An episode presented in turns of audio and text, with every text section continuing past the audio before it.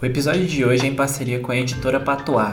Livros são amuletos. A editora Patois está no mercado desde 2011 e já publicaram mais de 1.200 títulos. O objetivo principal da editora é publicar bons autores e autoras que não encontraram espaço nas grandes editoras, mas que também não desejam pagar pela edição da própria obra. Você pode saber mais sobre eles na loja editorapatois.com.br e no Instagram deles, Editora Patois. Dia, boa tarde, boa noite aí para quem tá ouvindo. Esse é o Trampa Onde, nosso segundo episódio aqui. Eu sou Augusto Azevedo. E aí galera, beleza? Eu sou o Nilson e esse é o nosso segundo episódio. Vamos que vamos. E hoje a gente tem um, um convidado aqui mais que especial. Bom, meu nome é Fernando Borges, eu moro em Brasília, tenho 25 anos, sou formado em Direito, né, mas o que eu gosto mesmo de fazer é, na, é escrever literatura ficcional. E lancei um livro aí recentemente, um livro bacaninha aí, para todo mundo. Não, então, Fernando, eu queria saber primeiro se, se o livro que você lançou agora é seu primeiro trabalho, tipo, trabalho real mesmo, ou se você já fez algumas coisas antes. Eu escrevo desde 2017, né? Então, o meu, por exemplo, o último conto do livro que é o Sevo, é, foi a minha primeira história, que eu escrevi completa. Assim, eu escrevo há muito tempo, antes de 2017, mas a primeira história completa que eu escrevi foi em 2017. O livro foi lançado em 2021, mas todas as histórias são do ano dos anos anteriores, sabe? Mas de lançamento mesmo que eu coloquei para público, o livro é o primeiro. Mas histórias eu escrevo desde, desde moleque. Então. Quando que, que surgiu esse interesse na, na escrita? Tipo, foi algum evento que aconteceu quando tu era um moleque? Foi alguma coisa que tu leu? Quando foi teu contato inicial, assim, com a, com a escrita? Acho que é bom começar também para saber de onde que veio esse interesse, né? É, cara, é uma dúvida que muita gente tem, né? Porque, para ser bem sincero, assim, não é algo muito comum, né, cara? Tipo assim, eu sei que todo mundo tem uma história para contar todo mundo, né? Assim, no fundo a gente acha, cara, isso aqui daria uma boa história, ou então, sei lá, isso aqui daria um filme legal, alguma coisa assim. Mas comigo, cara, eu, sei lá, parece que a minha vida até uns, sei lá, os meus 15 anos foi um limbo, assim, sabe, cara? Eu, eu não vivi, tipo, sei lá, acho que eu passei muito, muitas situações que eu não que sequer que eu tinha eu não tinha plano nenhum pro futuro, sabe? Tipo, sabe moleque que pensa, ah, eu vou estudar para isso, eu vou jogar bola. Eu não, cara. Até meus 15 anos, velho, eu, não, eu achava que eu ia morrer, tipo, no, próximo dia, sabe? Então, a escrita, ela surgiu para mim de uma forma um pouco abrupta. Foi em 2011, né, que eu, o primeiro livro que eu li foi em 2011, eu tinha 15 anos, eu nunca tinha lido antes. E aí ia lançar o último filme de Harry Potter, que eu sou muito fã, e aí eu... Eu, cara, acho que eu vou ler os livros antes de, de ver o último filme. Não sei porquê, surgiu isso. Tipo, eu vi, eu vi o primeiro livro na biblioteca lá da minha escola, no Centro 2, né, de Sobradinho. E aí eu pensei, ah, eu vou ler. Aí beleza, fui lendo, lendo. Acabou que eu não consegui terminar antes do, do filme lançar, mas tipo, eu li os seis primeiros livros, sabe? E a partir dali, cara, minha imaginação já aflorou demais, assim. E aí eu comecei a inventar trechos, assim, de história, sabe, na minha cabeça. Até que acho que lá em 2013, no, no último ano do ensino médio, eu arrisquei escrever uma cena, assim, Aí eu achei que tava bom. Aí eu vi um amigo meu, ele escreveu uma cena também. E eu achei, caraca, realmente, isso aí é literatura. o que eu escrevi agora é uma merda. E aí eu fui melhorando isso. Mas você escreveu uma cena de quê, rapidão? Uma cena de terror, sabe? Tipo, de. Cara, eu não sei porque eu sempre tive essa, esse fascínio por terror. Acho que por ser muito medroso, velho. Tipo, eu, eu dormia muito pouco, sabe? Com medo da noite, enfim. Então acabou que eu fascínio pelo terror. Hoje em dia não, hoje em dia eu sou muito mais. Na verdade, hoje em dia eu não, não tenho medo de nada, né? Basicamente. Nada sobrenatural, é claro. Mas quando eu era moleque eu tinha, né? Moleque católico. Acho que vocês devem saber como é que é. E aí, cara, eu. sei lá. Aí eu comecei a escrever por isso. E é como eu disse, aí eu li um livro do Stephen King em 2016, né?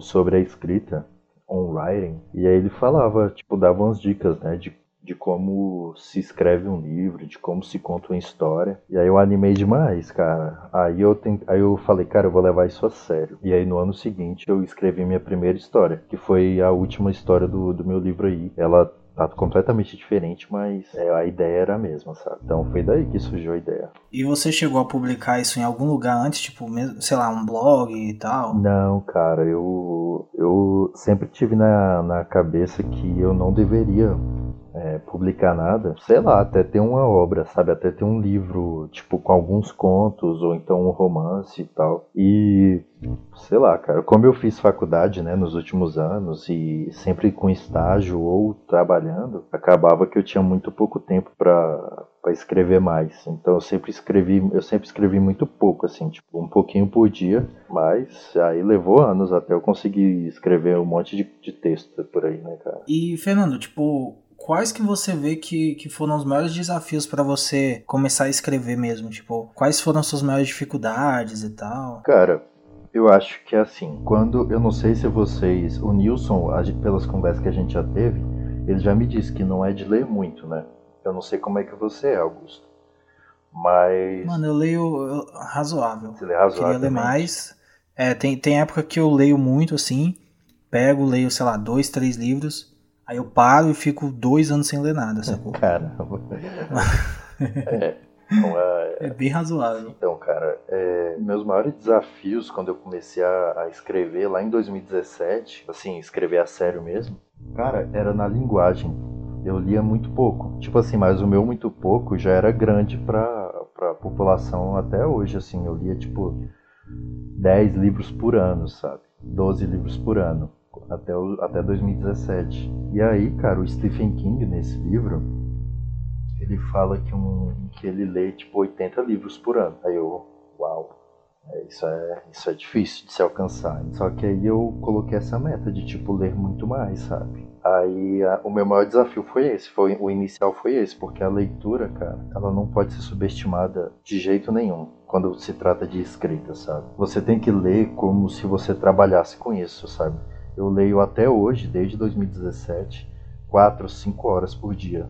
E isso mesmo na, nas épocas que eu, que eu fazia faculdade e estagiava, por exemplo. Isso é uma das causas assim, de, eu, de eu conseguir desenvolver melhor o meu texto, sabe?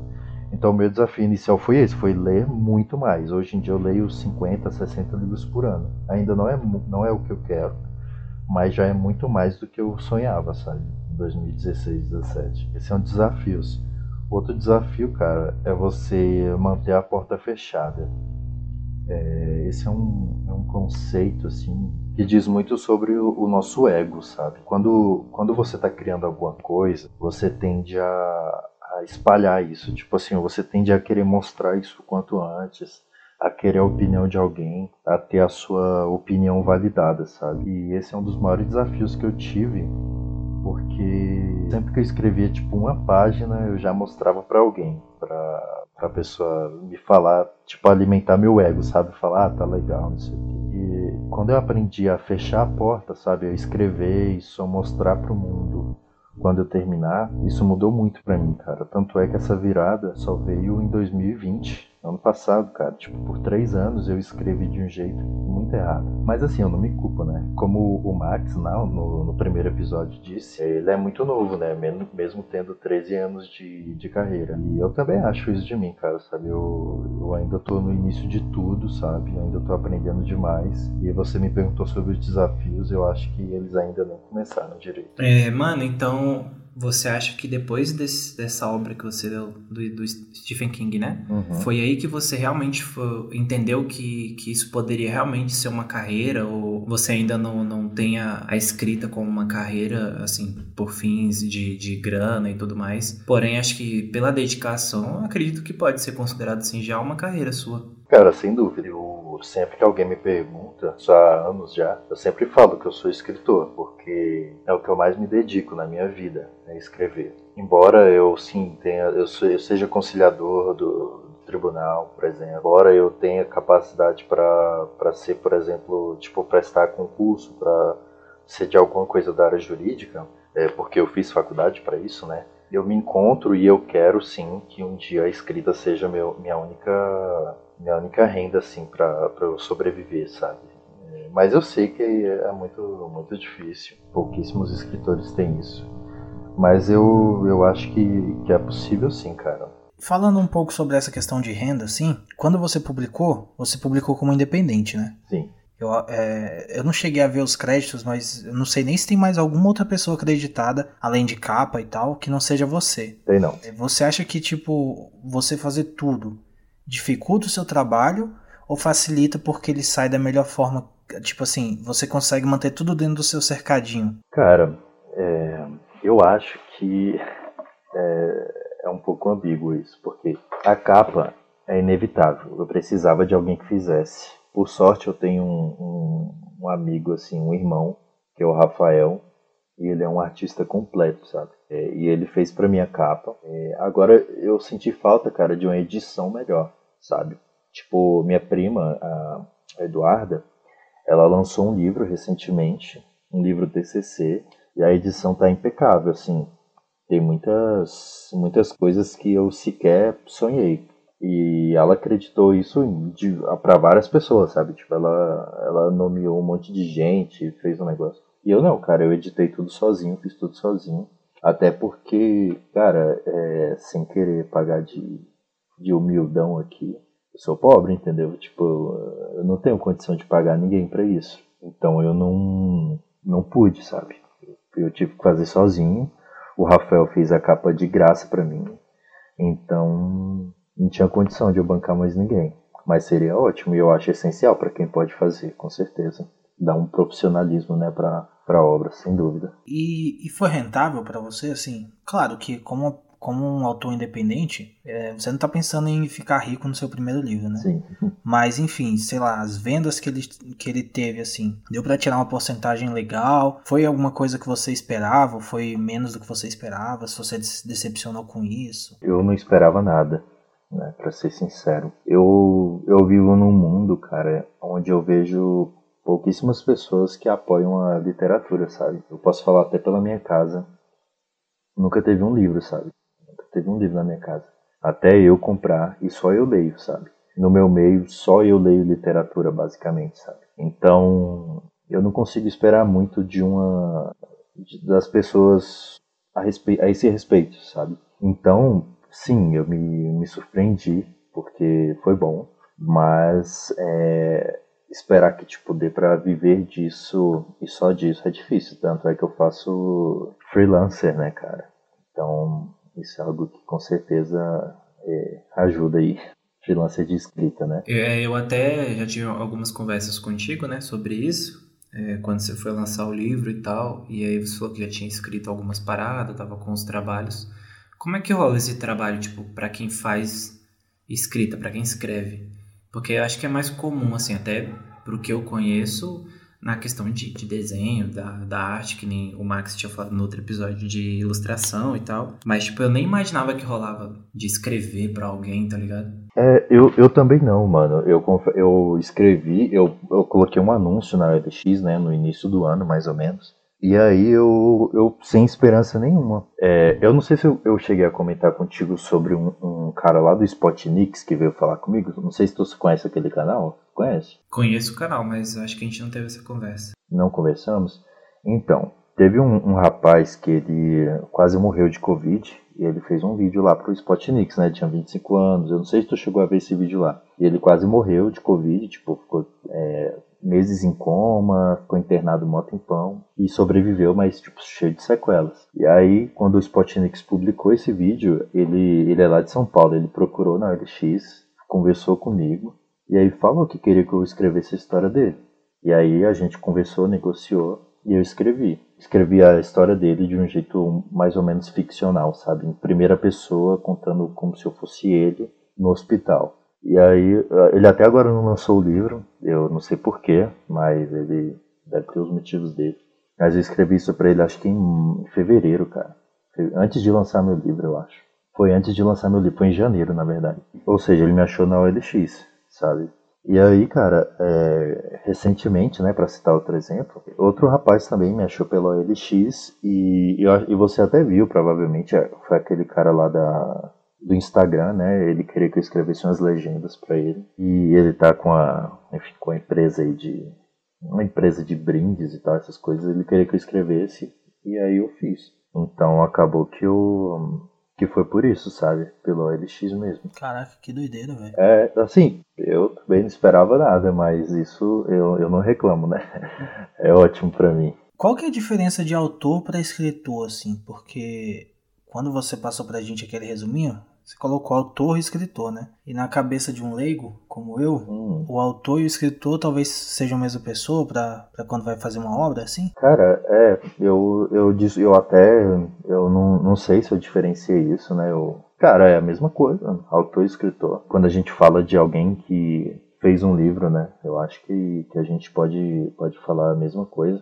Eu só acho que, sei lá, talvez para outra, outras obras seja diferente, né? Tipo, um autor de, um, de uma história, mas ele não escreveu o livro, ou, é- ou o, o roteiro, sei lá. Mas para quem escreve, acho que é isso, cara. Não, não tem muita diferença. Ah, entendi. Então, tipo, você pode lançar um livro como autor e escritor, mas em outros casos, pode ser que a pessoa te dê um argumento como autora e aí outra pessoa escreve, né? Exato. Tipo, essa história. É, assim, eu tô aqui é, falando de uma forma que eu não tenho certeza, né? Ao bom estilo do Flow Podcast. Abraço aí, Monark. É, então, cara, eu acho que sim. Tipo, por exemplo, essa história do, do maluco aí do, do Covid, né? Ele que é o autor da história, né, cara? Ele que passou pela história. Eu só escrevi o que ele me contou. Não, saquei. Eu acho que é isso. E nesse caso aí, por exemplo, que você foi contratado para fazer um negócio, você cobra uma taxa pelos seus serviços ou rola uma questão de royalties, assim, de... Cara, então, nesse. comentando exatamente dessa questão do, do Covid, né? Do, do rapaz do Covid, ele me ofereceu. Ele falou que queria que colocasse o meu nome e eu recebesse os royalties. Só que, como ele mora em São Paulo, como era algo difícil de negociar, assim, eu preferi receber por página, sabe? Escrita. Eu não sei se foi a decisão certa, mas eu não, não queria ter dor de cabeça, sabe? Eu não tava, eu tava zero focado em, em trabalhar dessa forma. Eu queria mais lançar meu livro. Foi antes de lançar meu livro, né? Então eu só queria fazer o meu serviço e voltar a trabalhar no meu livro e ter a melhor, a melhor coisa possível, sabe? Foi isso. Agora pode ser que vire uma série da Netflix e aí você recebeu por página, né? Rapaz, seria triste. Cara, e você sabe que vai, vai pipocar de, de, de produto midiático de Covid, né, velho? Sim, certeza. cara, eu acho, eu acho que é o futuro, mano, da, da- das próximas temáticas, né? Porque assim, vão, vão querer contar casos e tudo mais. Então eu acho que, Sim. assim, pode ter sido uma, uma aposta, né? Meio, meio no escuro, assim, mas, enfim. Sim. Eu nem sabia Olha, que isso cara, existia, mas achei Não, nem hora. eu, nem eu. Eu, eu arrisquei, joguei o anúncio no LX e deu certo. Obrigado, Deus. Cara, deixa eu te falar, é, no início do ano passado, mais ou menos lá pra fevereiro, quando começou o Covid no mundo, né? Ainda parecia que não tinha aqui no Brasil, ou, ou pelo menos fingia-se que não tinha, não sei. Eu não quero entrar em teorias conspiratórias. Não era sabido. Não. Não era sabido. Era, é, Pela população, pelo menos. É, exato, não era. Então, cara, o que é que eu fiz? Eu tive uma ideia de uma, de uma história, né? Que se passava, tipo, justamente nesse período. E eu comecei a escrever, tipo, eu escrevi demais, cara. Acho que eu escrevi, tipo, umas 20 mil palavras, o que significa muita coisa. Só que nisso já era, tipo, abril, né? Quando eu tava nessa, nessa página. E aí eu percebi que o Bolsonaro. Eu não quero entrar em assunto político, mas. Que, mano, a- o nosso presidente, ele é pior do que Velho qualquer broxa. ficção. Velho brocha. Ele é pior que qualquer ficção, cara. Porque, tipo, eu tava escrevendo uma coisa que tava indo pra um lado, mas que quem passou pelo que a gente passou aqui, que pelo que a gente tava passando, era fichinha, cara. A gente. Ficou sem graça, né? Não, sem graça. Parecia que eu tava contando, tipo, uma versão light do Corona, Corona em Brasil, sabe? Aí eu parei, larguei de mão. Então, realmente, essa é uma coisa que dá pra se explorar, cara, mas eu ainda não tive nenhuma ideia a esse respeito. Aliás, eu tive, eu já escrevi até um conto.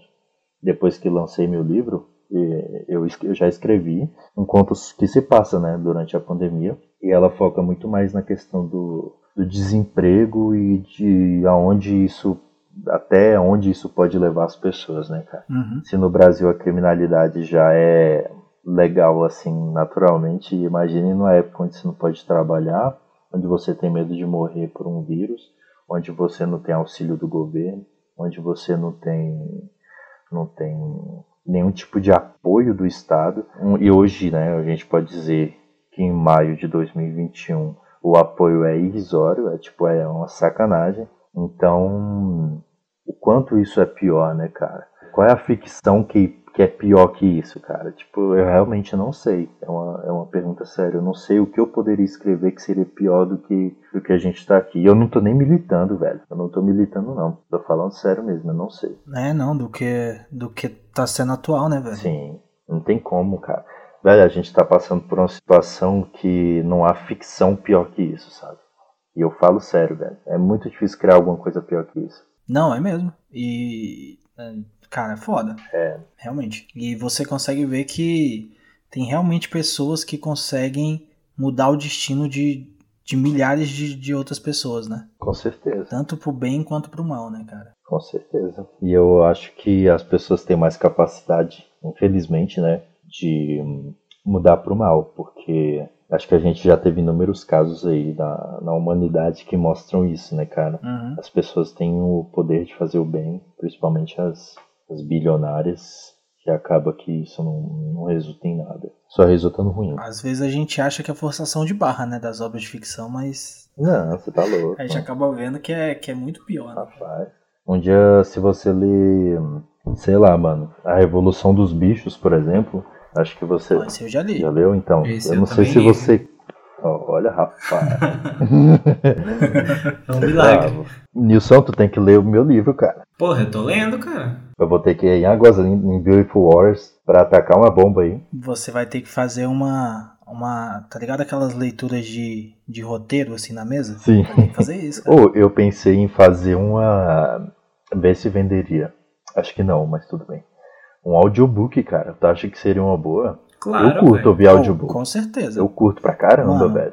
E tá vindo uma onda muito forte de audiobook aqui Sim. no Brasil agora. Eu escuto, cara. Todo dia eu escuto. Eu, eu escuto geralmente livro técnico. Isso daria muito certo porque você ia estar lendo uma obra tua, com a tua Os- interpretação da parada, tá ligado? Com o- a ênfase que tu quisesse dar em, em qualquer trecho. Então eu acho que isso seria muito da hora pra tu. Além do, do livro, que, que tá digital na Amazon aí, pra todo mundo comprar. Cara, audiobook, mano.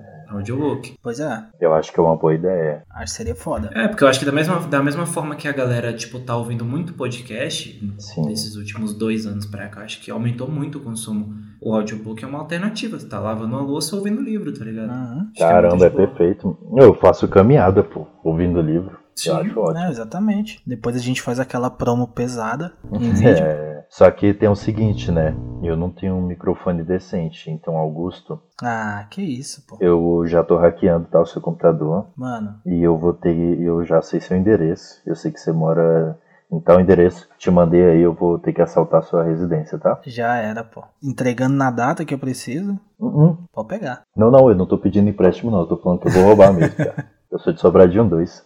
Tá achando que é? Mano, tu vai ter que passar pelos cachorros aqui, cara. É foda. Tu só tem gato, cara. Não, eu tenho dois cachorros, bicho. Ué, tu não tem gato, não. Quem tem gato é o Nilson. Tenho dois gatos e dois cachorros. Não, você tem tem um cachorro de- agora. Ah, o seu gato fugiu, né, cara? É, Tá triste? saudades. Tem, tem dois cachorros de 20 quilos cada um, velho. Ixi. Então, Eu peso ser 100 osso. quilos. Será que eu aguento, cara? acho que sim. Realmente falando, acho que sim. Mano, mas calma aí. Eu quero, eu quero, eu quero falar um pouco do teu livro agora. Não, va- vamos aí. Vamos aí. Não, antes de falar do seu livro, na verdade, eu acho que a gente pode deixar pra depois, porque tem muita coisa que eu quero falar sobre ele. Mas a tua escolha de escrever em contos foi porque você foi escrevendo um por um? Ou você, sei lá, talvez não via que estaria preparado pra escrever uma história completa? Cara, é, eu sou um leitor. é, eu li toda a obra né, do, do Edgar Allan Poe. E o cara basicamente só escreveu contos.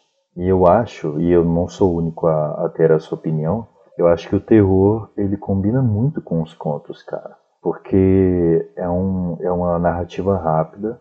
Você conhece os personagens, dá uma aprofundada, mostra ali o pano de fundo da história, mostra um pouco do terror, deixa muita coisa em aberto, isso é ótimo pro terror. Quanto mais desconhecido, mais medo dá. E acaba com a história. Você nunca vai explicar direitinho que nem, por exemplo, um romance, um romance grande como Os Miseráveis, ou então você nunca vai, você não uma novela também serve bem para o terror. Uma novela tipo é um livro um pouco menor, sabe? É, uma, é um conto maior, um romance menor. Então isso serve muito para o terror. Dificilmente um romance de terror é bom, sabe? É, tipo ou muito bom. Sei lá, eu, eu consigo citar alguns, mas eu acho que o conto ele dá aquele punch melhor, sabe? Então acho que respondendo a sua pergunta é isso, cara. O conto para terror ele é perfeito. E na minha cabeça todas as minhas histórias é, que eu que eu escrevi assim, a maioria na verdade, é, as histórias são de terror. Eu já escrevi um livro inteiro que não é de terror, mas ele ficou um lixo. Então, como eu digo lá no prefácio né, do meu livro, então ele nunca vai ser lançado, mas eu tenho um livro inteiro que não é de terror, cara. Olha que louco. Não, isso é, isso é louco porque quando a gente pensa em escritores de terror, parece realmente uma escrita de gênero, né? Eu acho que. Claro, o Stephen King ele tem outros tipos de obra, né? Sim. Mas acho que ele é uma curva. Ele, ele é um ponto fora da curva, na verdade, né? Porque a gente vê que, até mesmo com o cinema, enfim, as pessoas que estão que voltadas pro, pra mídia de terror, eles dificilmente fazem outras coisas, né? É, cara. É porque, cara, assim, ó, eu tava falando com a, com a amiga, acho que algumas semanas atrás, e a gente tava conversando justamente sobre, sobre é, o quão amplo é o gênero do terror. Né? Quantas coisas se pode discutir numa história de terror? Porque basicamente a, a humanidade, ou então pelo menos a nossa humanidade, a, a, a nossa, o nosso clubinho cristão, né, os países ocidentais em si, a gente é muito criado no medo, sabe, cara? Então, todo o nosso toda a nossa vida é baseada no medo.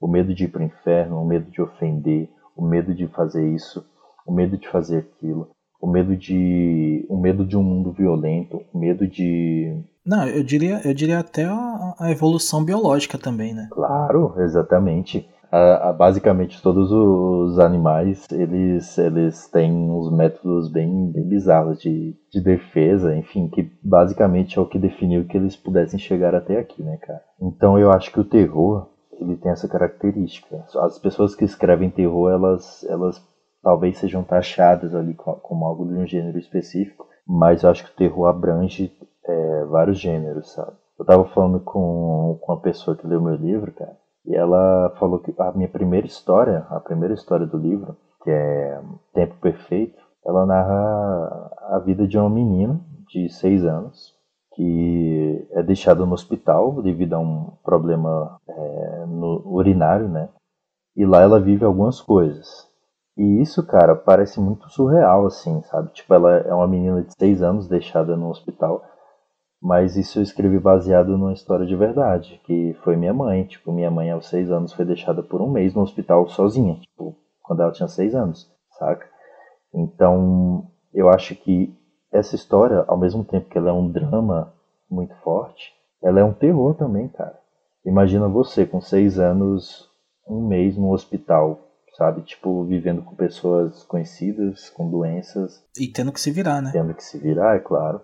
Então, eu acho que o terror, ele, ele tem essa capacidade, sabe, de, de realmente conquistar ali, ou então tocar em todas as áreas, sabe?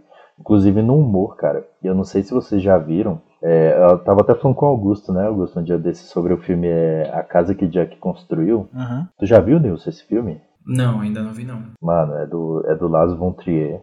E é um filme, basicamente assim, é um terror, só que eu ri pra caramba. E muita gente vai me julgar por isso, tá? Mas tudo, quem assistiu o filme vai entender. É, mas, cara, eu ri porque eu acho que o terror também ele mexe com o absurdo, sabe? Sim. Tanto é que o, erro, o, o terror ele é muito famoso também nos trash, né, cara? Nos B-movies, tipo é, Pânico, é, Ash, uhum. é, tipo Evil Dead. Então o terror, pra, pra você ver como é que ele, ele consegue ir pra várias coisas dá medo, mas te faz rir, ele dá medo, mas te faz chorar de tristeza ou de alegria. Então, eu concordo, é uma escrita de gênero, com certeza, mas é um gênero dos mais amplos que, que a gente pode ter, cara. Não, com certeza, até porque assim, eu sou um cara, eu gosto muito de cinema de terror, sabe? Também. Mas eu sou muito fresco, na verdade, eu sou muito chato. Tá ligado? Ah, E, e eu acho que quando você fala pra uma pessoa, ah, assiste esse filme, é de comédia, você sabe exatamente o que é o filme. Assim, não exatamente, mas enfim. Ele não, ele não vai ter muita minúcia, sacou? sim. Agora, em qualquer outro tipo de gênero, não, talvez drama não muito, mas enfim, você precisa falar, ah, um musical, você sabe a nuance que vai ter o filme, mas agora quando você fala é um filme de terror, ele pode ser tantas coisas, tantas coisas. E na maioria das vezes é uma eu- merda, né, cara? Vamos ser sinceros. Na maioria das vezes é uma merda, exatamente. E aí, é. Aí eu sinto isso, sacou? Porque o filme de terror, eu acho que ele pode abranger tanta coisa tão incrível que quando eu vejo um filme de terror que eu pessoalmente não gosto, eu fico muito, muito zoado, tá ligado? Hum. Tanto que isso me afastou muito do gênero de, de assistir, assim. E também por causa do cagaço, né? Quando eu era criança, eu tinha medo de nada. Mas hoje, Sério, cara? hoje é diferente. Na sério, Eu, cara. eu falo, às vezes eu falo pro Augusto, mano, vi um filme aqui e tal, ele é terror? Hum, hum, vou ver não. Não vejo. Véi, o bicho é muito cagado, vejo, Muito cara. cagado, velho. Não, assim, aí, aí, por exemplo, o filme tem que ser muito bom, cara. Tipo, muito bom pra eu ver, sacou? Hum, Tipo, sei lá, por exemplo, não perca o filme do Jordan Peele. brabo. Mas Brabo. é porque são absurdos, tá Absurdo ligado? mesmo. E quando eu era criança, velho, eu só assistia filme de terror, sacou? Tu não tinha medo, não, cara. Não tinha nenhum, velho. Nenhum, nenhum. O Augusto é apaixonado por Exorcista, mano. É, Exorcista é um assistia dos meus filmes favoritos, cara. direto. Rapaz, eu eu, assistia- eu concordo, viu? O Exorcista é um dos meus filmes favoritos da vida. Não só o, o Uhum. filme, mas o livro também. O livro é melhor ainda, cara. É, o livro eu nunca li. Mano, Mas assim, o o, livro é Exorcista, brabo. inclusive, tem uma, tem uma história curiosa. É que meu tio, hum, Ele morava na mesma casa que, que eu. E aí ele falava que aquele, aquele filme nunca poderia entrar na casa. Sacou? rapaz. Ele, ele proibia, falou, vai amaldiçoar a casa inteira, não pode entrar o filme. e aí eu nunca tinha assistido. Calma aí, calma aí, calma aí, Augusto. tinha- Qual é o nome Ah, da sua mãe? Maria Eliane. Beijo, Abraço, mãe. Mariliane. Um beijo, querida. Então, enfim, ele falava, esse filme não pode entrar aqui em casa, não sei o quê. E aí um dia, acho que eu tinha uns 9 anos, tava zapeando na TV e tava passando no SBT essa coisa exorcista. Boa. Isso de madrugadona. E eu fui, fui embora, velho. Fui embora. Depois, quando eu fui assistir mais velho, mano, foi como que eu assisti isso, velho? Tá maluco? É muito pesado, né, cara? É muito pesado. E ele não é. Então, aí, muitos filmes de terror hoje em dia, assim, esses filmes mais. mais de terror que são pra ser sucessão, entendeu?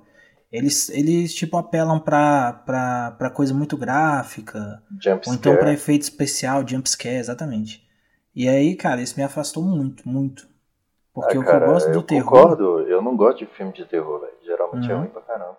Eu acho, eu acho foda, tipo, a atmosfera, quando ele, ele te joga dentro de uma história que ela é contundente, que ela tem uma atmosfera massa e tal. Mas quando é o terror por terror, enfim. Tanto que eu gosto muito de filmes de terror que às vezes nem, nem é por medo. Tipo, por exemplo, A Bruxa, sacou? Nossa, a isso Bruxa é, um muito filme louco, que não. Cara. Cara, não, não te dá medo assim, sabe? Sim. É, o próprio Hereditário, mano. É, próprio não. Hereditário. Você não É. sentiu medo com o hereditário, Nilson? Vá se ferrar, cara. Eu não, eu não assisti eu tô Hereditário. falando assim, que ele, que ele não é tipo de ficar dando susto e Não, tal. É uma não. parada Sem Nilson, não. mais profunda. Não? Nilson, para. Eu não consegui ver o trailer direito, velho. Mano, Então, mas o filme não é de ficar dando susto. Você tá Tanto que louco? quando termina, quando termina o filme, eu fiquei tipo, pô, Nilson, Beleza. você tá louco. Mano, foi o primeiro filme, cara, e o último, na real. Que depois de adulto eu fechei o olho, cara. Sério. será que eu tô morto? Mano? Mano. Aquela, aquela cena final, tipo aqueles 10 minutos, 15 minutos finais. Rapaz, eu fiquei com medo demais, bicho. É, Você pô, tá quando, quando eu vou ver filme de terror é desse nível aí, ó. Fico fechando o olho. quando é uma cena fudidona, faz... Mano, sabe o que é massa? O Nilson fica enchendo o saco aí, Hum, mas eu falei, Nilson, bora ver iluminado. Hum.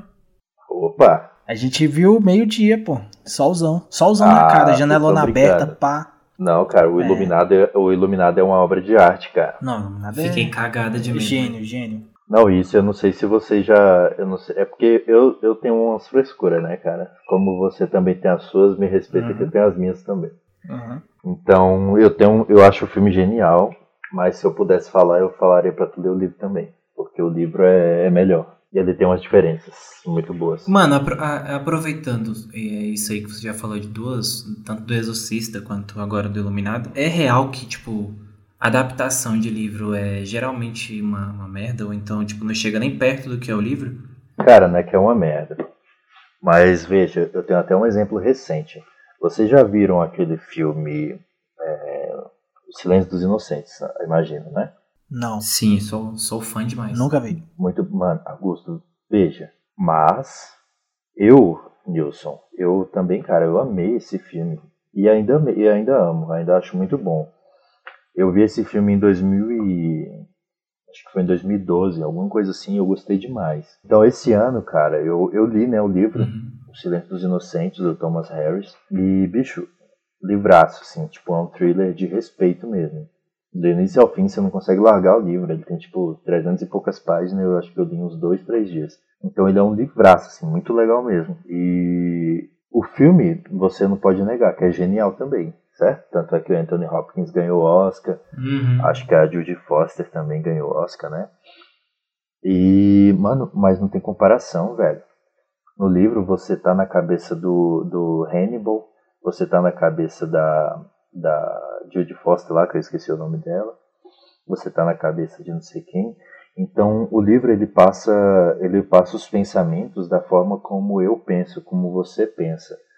Como é que o filme passa isso, sabe? É, não tem como, velho. Eu, eu acho que. Não, pode terminar, desculpa. Então, eu, eu quero que tu, que tu intervenha, eu coloquei essa provocação aqui justamente porque você é cinéfilo, né? Pra caramba. Não, então. não, mas, mas eu concordo contigo, cara. Até porque eu acho que no livro, além de você ter mais abertura para trabalhar de diversas formas de narrativas diferentes, Sim. você tem mais espaço, cara. Sacou? Você tem. Você pode fazer um livro de mil páginas. Exatamente. Sacou? O Jack Exatamente. Snyder pode fazer um filme de quatro horas. Mas eu não vou ver. ama. A gente Não, eu- ama. eu não vou mas a gente sabe que é difícil. Sacou? Entendi, cara. É, é difícil. São, são abordagens diferentes, né? Tipo. Sim. Falando, falando nesses livros aí, eu, eu, eu, eu sempre fui muito fã dos filmes, né? Da trilogia ali. Ah, lembrei. Dragão Vermelho, verdade. o Hannibal e o Silêncio dos Inocentes. É, e aí eu comprei os livros, né? Sim. E eles estão ali. e é isso. E esse é o resumo, né, cara? Esse é o resumo, cara. Inclusive, alguém pegou um emprestado. Se você estiver ouvindo aqui e souber de, de quiser se acusar, pode se acusar, porque eu não lembro quem foi que pegou meu livro emprestado. Ah, E, se eu não me engano, foi o Dragão Vermelho. é. eu Opa, comprei aquele de- Peraí. aquele- eu... ah, O packzinho que era que vem os três, né? sim. Mas, cara, muito bonito. E eu comecei a ler e tal, mas não, não, não consegui, porque eu tenho dificuldade real, assim, pra Sim, ler. mas tu me respeita que não fui eu não, tá? Eu não roubei teu Não, não, não foi você, não. Foi alguém aqui de Águas Lindas. Ah, entendi. Mano, agora eu quero, quero voltar aqui o foco um pouco assim, pro teu livro, porque eu acho que é muito importante a gente conhecer mais desse trabalho e tal. Teu livro, que é o Contos de Terror do século 2020, né? contos de horror. Contos de horror, verdade, Isso. desculpa. Sem problema. Eu comecei a ler, também vou falar igual o Nilson, não terminei, Eu li a primeira história, a primeira história eu li toda e tal. mas deu pra ver que você tem muita influência do, do, do Stephen King mesmo, né? Cara, eu já tive mais. Eu acho que as minhas histórias ultimamente, elas estão indo para um lado muito mais do que eu ando lendo, né, cara? E, eu, e hoje em dia, e há alguns anos já, uns dois anos mais ou menos, eu leio muito mais a literatura clássica, né, cara? Eu leio muito Gabriel Garcia Marques, José Saramago, eh, Virginia Woolf, sei lá, Hemingway. Hemingway é meu escritor favorito, cara. Então, tipo, realmente minha escrita ela tem ido para outros caminhos, sabe? Mas de fato, cara, é como eu te falei, as histórias que estão nesse livro aí, elas foram escritas há um tempo. É, as histórias que eu escrevi esse ano, por exemplo, que eu não publiquei em lugar nenhum e nem vou por agora, né? Vou, vou juntar algumas histórias. Elas já estão completamente diferentes, sabe? Ela- ela- Mas sem dúvida, o Stephen King é a minha maior inspiração, cara. Ele é o autor que eu mais li na minha vida. Eu li mais de 30 livros dele. 30, eu li não, eu li uns 40 livros dele, sei lá. Então ele é. Não tem como, né, você não ser influenciado por isso. Uhum. Eu, eu senti, eu senti muito essa vibe, porque você já tinha me falado que vários desses contos acontecem em cidades satélites do DF, né? Mais afastadas do centro e tal. E lembra muito as histórias dele que são em, em cidades de interior americana, né? É, cara, as histórias do Stephen King, elas são baseadas na, no estado onde ele mora, né? Uhum. Eu posso estar falando uma besteira aqui, porque eu não sei se o Maine é um estado. Acho que é a Nova O Inglaterra. Eu É a acho Nova Inglaterra. Maine- Tá, eu também não vou falar nada. É, não, então. Mas eu acho que é a Nova Inglaterra. Acho que é a Nova Inglaterra que é o estado. Não, mas acho que Nova Inglaterra não é um estado. Gente, me perdoe, eu não sou geógrafo. Olha, Nova Inglaterra. Nem americano região. sabe, relaxa. Nem americano sabe, vocês são tudo burro. Seus votadores de. Seus votantes de Trump. Aí, ó, Nova Inglaterra é uma região do nordeste dos Estados Unidos, que abrange os estados. Aí, o Maine é um estado. É, então, isso mesmo. Falei besteira, falei besteira. não, se você cortar minha pesquisa, Augusto. Não, vai embora, vai embora. Não corta nada, não.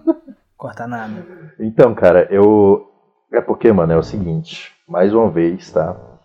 Não querendo puxar de humildão aqui, mas eu só saí de Brasil, do, do centro-oeste, na real, uma vez, né, cara? Eu só viajei uma vez. E foi pro Rio de Janeiro. Então, assim, eu tenho 25 anos. E eu só passei 14 dias fora do centro-oeste. Então, cara, eu só conheço aqui, entendeu? Eu não saberia escrever uma história que se passa em Nárnia. Eu não sei nem como é que o, o C.S. Lewis escreveu uma história que se passa em Nárnia, cara. Como é que será que ele sabe como é que são as coisas lá? Eu não sei. Mas eu, eu não conheço, entendeu? Não, pera aí, pera aí. Eu tava achando que o bicho ia mandar um bagulho muito sério, velho. Não, não, é. E... Pô, fiquei, fiquei tranquilinho aqui. Eu fiquei, pô, agora vem, agora vem. Continue.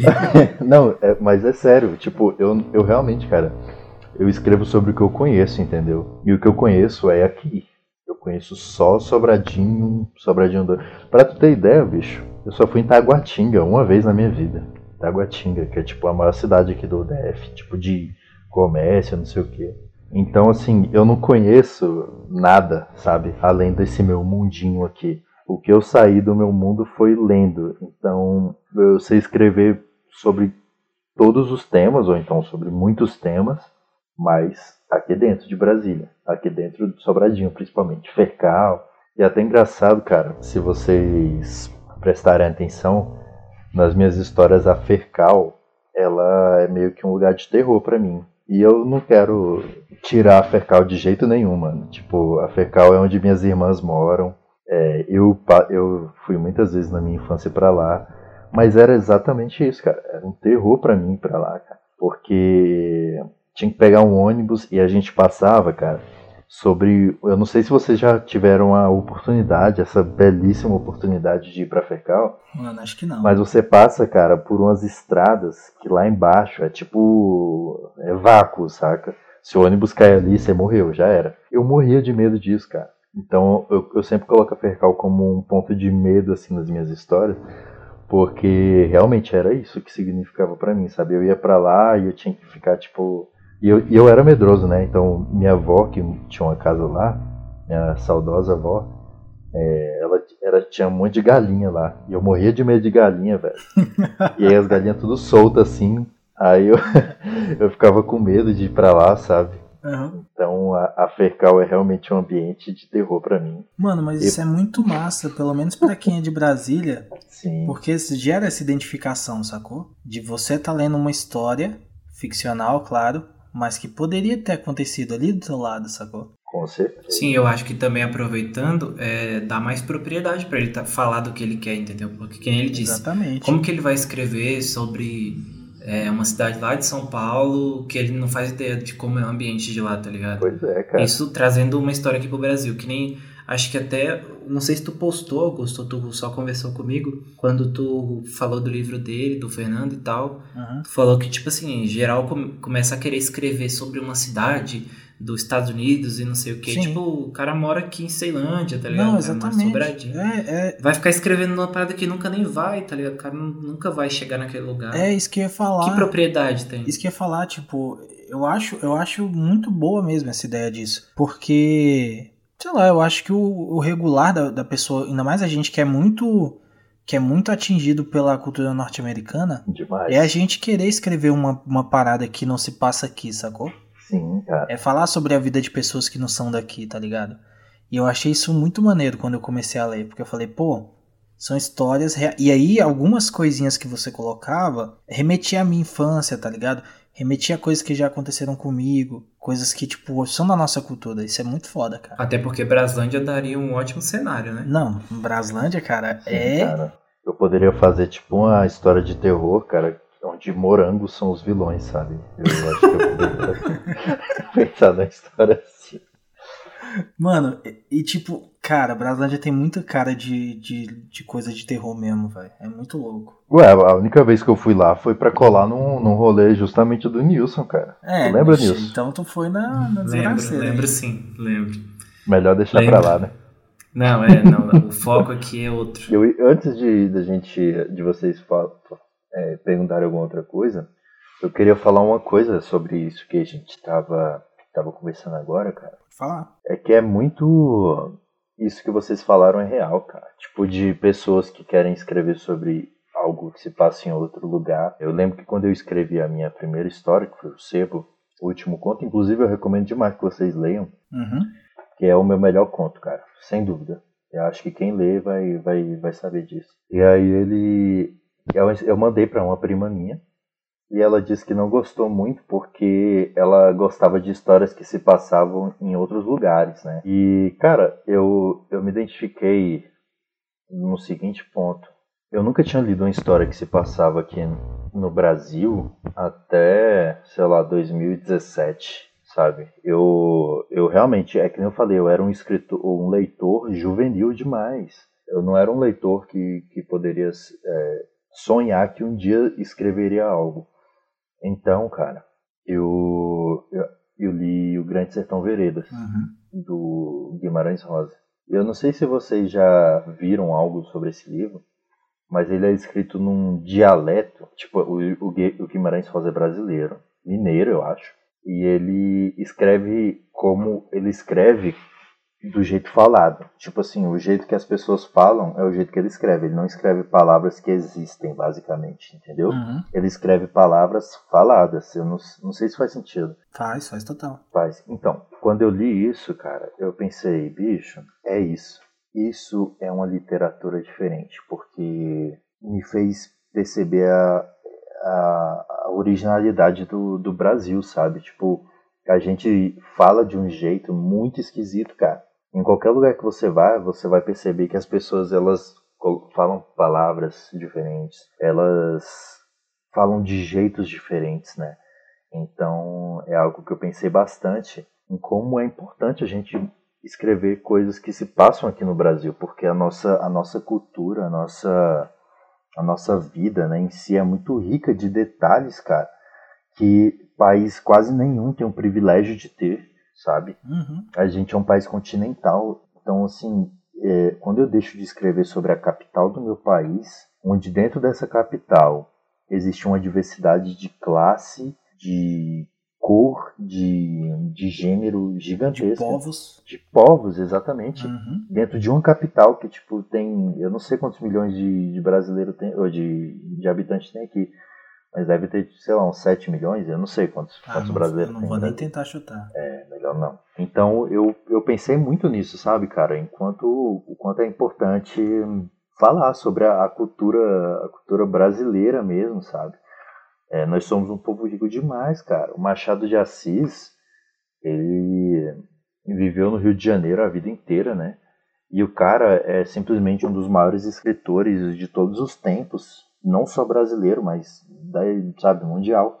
E o cara, se você lê, cara, você vai ser transportado para o Rio de Janeiro de uma época, sabe? Eu acho isso fantástico, cara.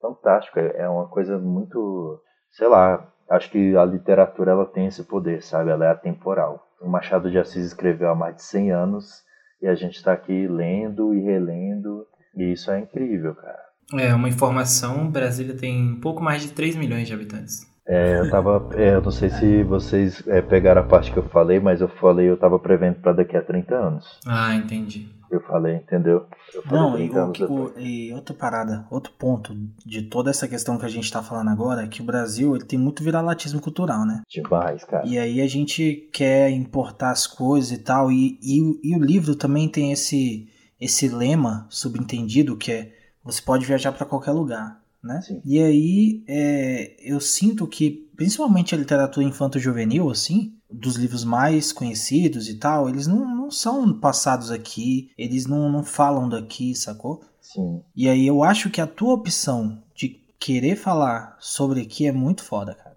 Sério mesmo. Obrigado, mano. Mas eu, eu devo, eu devo alertá-lo de que não, não se tratou de uma opção, tá? Se tratou de uma da única possibilidade. Sim. Eu não saberia escrever sobre outro lugar, cara. É, eu, de não, verdade, claro. não saberia. Eu, eu, eu tenho essa limitação, tá? Eu tava até falando com minha namorada um dia desse, cara, de como seria bom, né, eu passar um tempo em outro estado, em outro país, para eu poder adquirir a cultura de outro lugar, porque a minha vida inteira ela foi pautada aqui, sabe? Então, tipo, o jeito que eu ajo aqui é o jeito que eu ajo, que eu agi quando eu fui estagiário na segunda vice-presidência, lá na lá no Eixão, por exemplo. Então, eu não, eu não tenho essa diversidade cultural, sabe, de, de sei lá, eu não sei lidar com rico, por exemplo, cara. Uhum. Eu eu sou completamente, sei lá, fico meio sem jeito. Então, sei lá, acho que seria bom, seria bom ter uma vivência assim. Isso ia me, me engrandecer demais, sem dúvidas. Eu pirei aqui na hora de tu falar que não sabe lidar com o rico, porque acho que ninguém sabe na real, né, velho? É sabe. meio voadora no peito, tá ligado? Porque é sempre a galera folgada, mano. Rapaz, é, é Mas aí assim, mesmo. eu acho que eu acho que a gente, assim, a gente que é meio, a gente pode ser, se considerar de quebrada, de periferia, tá ligado? Sim. Eu acho que com tudo que a gente consome, pelo menos falando por mim, cara, eu sou muito adaptável, tá ligado? Tipo, eu acho que eu consigo entrar em, em- em determinados locais, mas logicamente vou me sentir super não à vontade, tá ligado? Uma coisa é saber lidar, mas outra coisa é reconhecer que aquilo ali é um mundo totalmente desconhecido pra mim. Nilson, você sabia, cara, que eu, eu te acho um dos caras mais cultos que eu conheço, velho?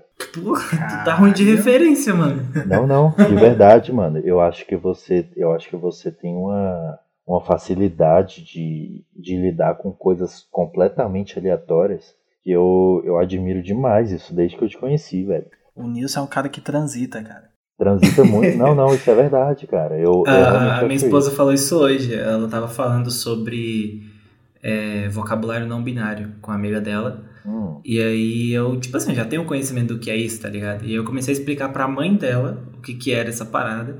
Aí ela falou, eu acho incrível como o Nil sabe falar de tudo. Sim, e realmente, tipo, eu não, eu não entendo de onde que veio isso, tá ligado? Porque eu não leio muito, é, eu não tenho essa curiosidade de ah, vários assuntos, mas mas... não é a única arte, né, cara? Você é um cara Sim. que, que, que vê outras artes também. Então, é só que eu não, não me vejo tendo essa. Assim, agradeço, lógico, mas não me vejo tendo essa. Sim. Tipo, um motivo de, de ser assim, tá ligado? De ter essa facilidade de falar sobre qualquer coisa. Não, Cara, não sei de onde é. veio isso. Não, mano, não é qualquer coisa. É porque, tipo assim, ó. Eu lembro que quando a gente se conheceu, você falava. A gente gostava muito de indie rock, né? Tipo Miles Kane, eh, The Last of the Puppets, Arctic Monkeys. E você manjava muito. Você cantava Beatles, tá ligado? Cara, eu nunca vou me esquecer de você cantando Ticket to Ride com a camisa do Santos, tipo, de bermuda. então, eu fiquei assim, caraca, esse moleque Pouco louco. pouco louco. Esse Mano. moleque claramente não é desse mundo, mas tipo, ele, Mano. ele entende, entendeu? Eu acho que nessa aí eu e o Nilson estamos juntos aí, que é a mesma coisa. sim, né? velho, sim, É. velho. É muito louco, cara. É porque tu não teve a chance de dar uns rolê com o Augusto, tá ligado? Na época que tu começou a colar, ele já, ele já tava namorando e tava em outro rolê, então Rolê Ele não casar. saía tanto com a gente. É, ele não saía tanto com a gente. Mas, assim, era a mesma vibe, mano. Mesma vibe. Tipo, a gente chegava em qualquer lugar, o rolê a gente fazia, a gente conhecia de tudo, a gente falava com todo mundo. Mano, a gente Então vai, a um- gente vai sair junto ainda, pô. É, Claro, pô, essa vamos- vacina vai chegar, pô. A Vai. vacina vai chegar. Presidente, filho da puta. Véi, vamos pegar ele. Não, não, ô, Birulei, é brincadeira, cara. eu não vou pegar ninguém, não. Mas Pode Mano, eu tô chamando ele pra porrada já tem um mês. Um mês. Eu fico, Alô, Abin. eu fico mandando DM pra ele, eu mando DM pra ele e eu falei, mano, vamos, meia hora, meia hora, sem perder a amizade, tá ligado? Não, perdendo, eu quero perder a amizade, Alô, cara. Abin. É, É mas piada. é piada, é, É, piada. Amizade, amizade que a gente não tem. É piada. É piada, cara, piada. Ninguém aqui gosta de violência, cara. Mas, pô, obrigado, cara, por isso. Obrigado mesmo. É muito, é muito da hora, velho. Não, pô. Real, é muito da hora. Não, mas é, é sincero. E eu, eu falo isso, cara, de. É algo que eu até já deveria ter te falado há algum tempo. Eu, é porque tu sabe, né, cara? Eu sou o pior vagabundo de WhatsApp do mundo, velho. Eu mal. É, você é complicado, viu? Eu sou complicado, né, cara? Eu não, eu não converso, mano. A gente tá gravando isso aqui é um milagre. Não, que isso, cara. É que nem eu te falei. Junto, a gente é junto. Agora, por WhatsApp, bicho, eu sou ruim demais. É porque eu não gosto muito, cara, de conversar por WhatsApp. Eu, eu tenho dificuldade, eu, eu fico me falando assim, cara, eu deveria estar fazendo alguma outra coisa para me para ficar rico. Mas eu tô conversando no WhatsApp, entendeu? Acorda 5 horas da manhã e toma banho gelado, pô. Isso já é um bom começo. Mano, será que dá pra.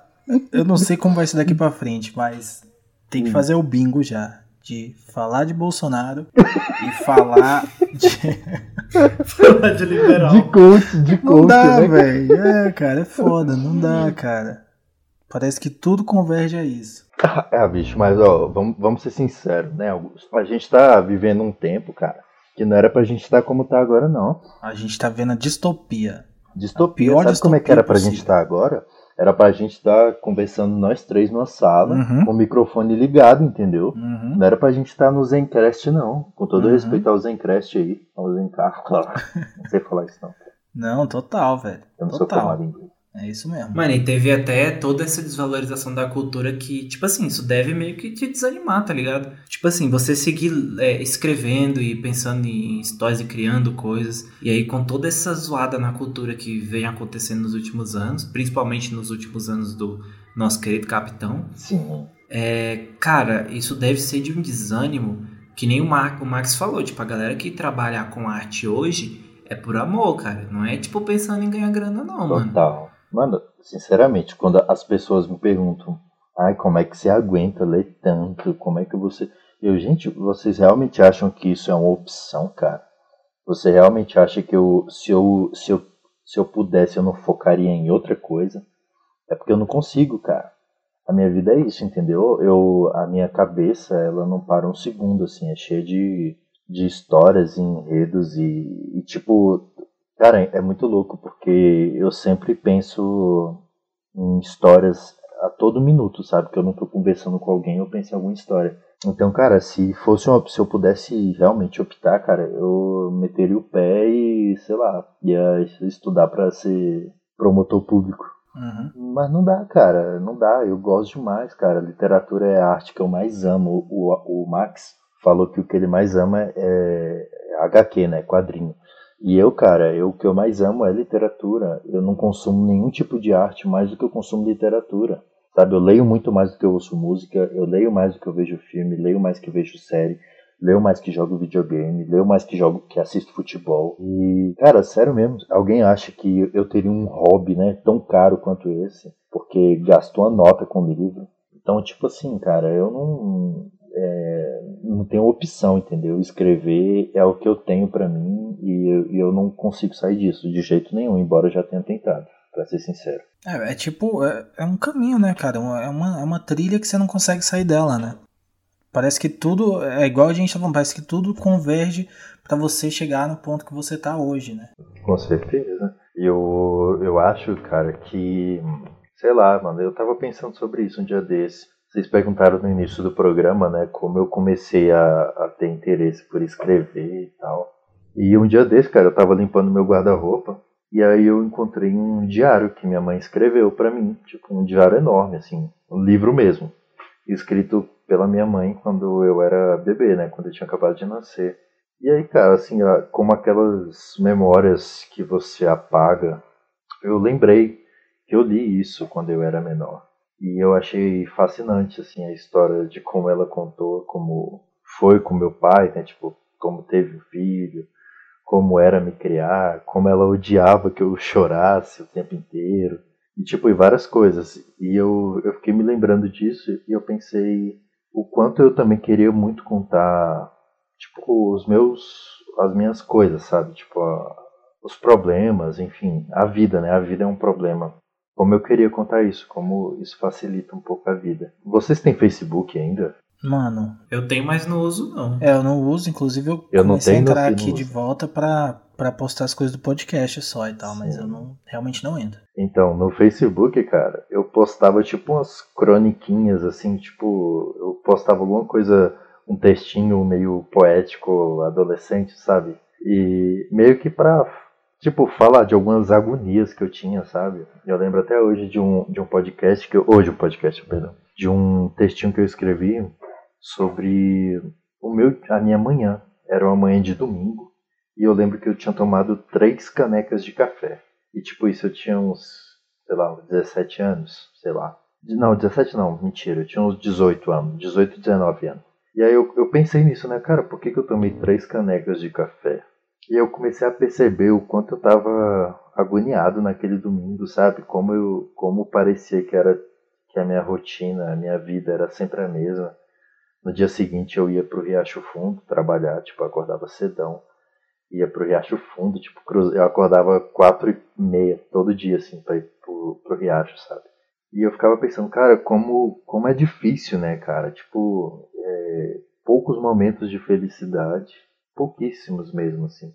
E a maioria de labor, né? Tipo, de trabalho mesmo, de, de buscar uma vida melhor que, sendo bem honesto aí para quem tá me ouvindo, cara, ela não vai ser melhor porque você tá, tá no estágio, sabe? Então eu comecei a, a sei lá, desabafar isso até que eu transformei isso em ficção e aí eu me lembrei da, da minha mãe, cara, tipo, por que que ela escreveu isso, né, cara? Minha mãe, minha mãe escreve tão bem, tipo, ela, pelo menos nesse caderno aqui tá tão, tá tão bem escrito. E minha mãe foi fazer é, faculdade depois dos 30, sabe? Tipo, ela trabalhou de manipuladora de remédios, né? Ela, ela trabalhava numa farmácia de manipulação até os 30 e poucos anos e acabou depois fazendo faculdade de técnica em enfermagem eu nem sei se é faculdade, né? Acho que é, sei lá, curso técnico. Tudo isso se converge, se converge né, nessa, nessa questão de por que, que eu escrevo, né, cara? Até hoje eu não sei bem, tá? Eu confesso que eu não sei, mas eu só tenho 25 anos, cara. Então, eu acho que eu espero que eu tenha tempo de descobrir o, o motivo disso tudo. Caramba, muito bonito, cara, isso que você falou agora. no geral, assim, tudo que você falou. É... É, eu lembro de quando eu era menor, quando eu era um adolescente lá, 9, 10 anos e tal, que eu escrevia também. Eu escrevia umas fanfic de Cavaleiro do Zodíaco, sacou? que louco. É, tipo, eu inventava minha própria história e tal, mas eu sempre achava que tava ruim. Obviamente devia estar tá ruim. e aí eu queria é saber, tipo, qual que é o seu filtro para saber se aquilo que você tá escrevendo é bom? Porque às vezes a gente fica meio cego, né, com a nossa obra, igual você falou, que você mandava página para as pessoas ficarem te elogiando e tal. Sim. Mas tipo, hoje o que que você usa de filtro para saber, cara, isso aqui tá bom ou isso aqui não tá bom? Cara, eu acho que uma das coisas que eu uso de filtro é eu só mantenho aquilo que eu gostaria de ler. Então, hoje em dia, cara, o, o meu padrão tá muito alto. Tipo, eu não leio mais qualquer bobagem, sabe? Eu não consigo mais. É, todo respeito aí à, à moça que escreveu é, Garota Exemplar. Você já viu esse filme? Já, o filme já. Não. Esse livro é um. Não, esse livro é muito ruim, cara. Sério, eu, eu comecei a ler assim e eu, eu achei muito horrível. O filme é bom. O, o filme é bom, eu também gostei. Ben Affleck, né, e tal. Uhum. Muito bom. Mas o, o, o livro é muito ruim, cara. Sério, assim, ele é um livro para adolescente e é uma coisa que é, eu não sou, entendeu? Eu tenho 25 anos e os meus gostos eles são diferentes. Então, o meu padrão é esse. Eu não escrevo para que uma criança, por exemplo, goste do que eu estou escrevendo, porque tem uma certa dificuldade em alguma coisa, tem uma certa. Eu nunca entrego minhas histórias de bandeja, sabe? Tipo assim, se vocês lerem, provavelmente nenhum dos meus contos vai entregar um final que vocês vão falar, eu entendi tudo. Porque é isso que eu gosto de ler. Então, esse é o meu filtro. O meu filtro é é manter, eu só vou manter na minha história, minha história só vai ter algo que eu gostaria de ler, entendeu? E aí também eu tiro, eu tiro as, as, cara, tem uma coisa que eu não gosto de filme, é diálogo expositivo. Eu acho que vocês dois que são bons bons cinéfilos, vocês devem saber do que eu tô falando. Aquele, aquele diálogo que entrega tudo, assim? Não, aquele diálogo o que explica? É, que explica o que você tá vendo, sabe? Uhum. Mano, tipo, eu, eu tô vendo Peak Blinders agora, né? Cara, eu não, vocês já viram essa série? Não. Não. Não? Então, cara, acho que os dois primeiros episódios, não só os dois primeiros, tá? A primeira temporada inteira, na verdade, até onde eu tô vendo, que eu tô na segunda já quase acabando, ela é cheia de diálogo expositivo, cara. Uhum. Ela, ela explica coisas que você tá vendo, sabe? Tipo assim, ou explica coisas que você não precisaria saber. Isso é algo que eu tento evitar ao máximo. É claro, velho, que eu não tô aqui falando que eu, eu sou um escritor perfeito. Longe disso, sabe? Meu livro, esse que eu escrevi agora, provavelmente daqui a alguns anos eu vou querer ter cortado algumas tantas cenas, né? Algumas tantas passagens. Mas então eu evito isso, entendeu? Eu evito eu evito continuar com cenas de que eu não gostaria de ler. Enfim, acho que é basicamente isso. Não sei se respondeu a pergunta. Não, não, deu pra, deu pra entender mais ou menos como que é, como que funciona o teu Ah, filme. só uma coisa, eu gosto de cortar também aquelas coisas meio adolescentes demais, sabe? De você querer, sei lá, chocar com uma frasezinha de efeito. Uhum. Cara, Não, eu, eu senti lendo as poucas partes que eu li que são diálogos muito naturais, né? Uhum. O que eu gosto muito também. Eu acho Mano, muito, muito Pô, bom. eu vou falar que eu, eu, eu senti o cheiro da, do orvalho de outono quando eu cheirei a mina. Cara, não faz sentido. Tu não cheira isso, velho. Tu não sabe o que é orvalho de outono, não, velho. Uhum. O Brasil tem nem estação, velho. Não, não tem nem situação. Então, tipo, eu prefiro falar que eu senti um cheiro bom, sei lá, alguma coisa assim. Mais direto. dando um né? exemplo. ba- É, mais direto. Essa é uma, é uma das coisas que eu priorizo, sabe? Sei. Mas isso, é- isso é pra aumentar o texto, né, não, velho? Tipo, era uma manhã com a brisa Ah, Acho que depende. mano. batendo no cabelo colorido cor marrom. Na verdade, na verdade, eu acho que são, eu acho que são formas de escrita, sacou? Igual Com ele tava certeza. falando que não consegue escrever sobre alguma coisa que ele não conhece.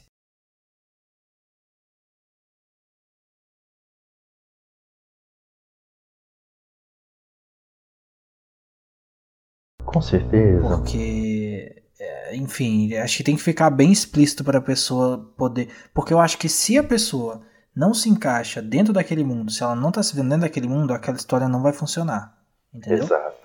Você não vai se importar com o introduzir o personagem. personagem. Isso, exatamente. Porque, assim, se você não se sente.